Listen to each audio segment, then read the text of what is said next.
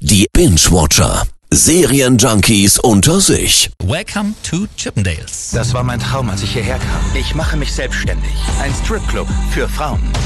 Guckst du dir etwa gern nackte Kerle an? Ich verrate dir jetzt mal was, Paul. Frauen werden auch geil.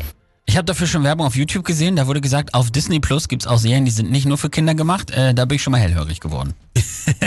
Ja, die sind vor allem nicht für Kinder gemacht. Also, bei- dass es bei der Serie um die Entstehung der Strip-Show Chippendales nicht jugendfrei wird, das hat ja auch niemand erwartet. Aber tatsächlich steckt da noch mehr hinter als eben nur nackte Haut.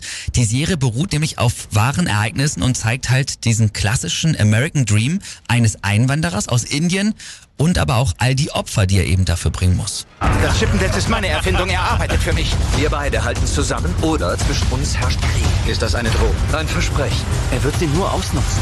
Also nicht nur Friede, Freude, Eierkuchen und viel Sex, sondern da geht's richtig anderweitig auch zur Sache, ja? Ja, ja, also ne, man könnte ja denken, gut, die, die legen jetzt alles Pfund auf die nackte Haut und sagen, das reicht schon aus. Aber nein, Erfolg zieht ja auch Neider an. Und Chippendales ist nach wie vor wahnsinnig erfolgreich. Und deswegen sieht man dann auch in der, in der Serie ganz klar so diese hässlichen Seiten des Showbiz. In dem Fall geht's dann sogar bis zum Mord. Oh ja, Blut wird fließen. Ich rufe die Polizei. Du rufst nicht die Polizei!